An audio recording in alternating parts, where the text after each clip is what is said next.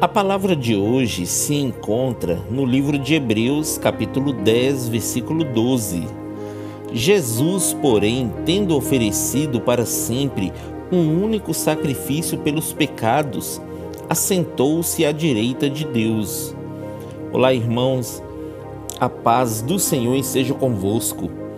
O sacrifício de Cristo na cruz do Calvário por nós é único e é para sempre, irmãos.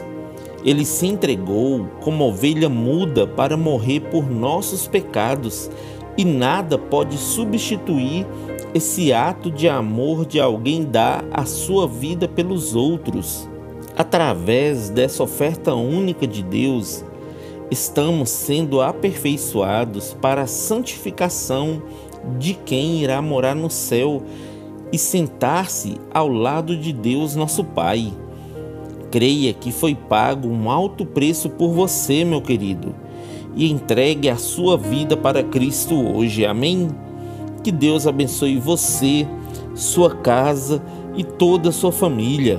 E lembre-se sempre, você é muito especial para Deus.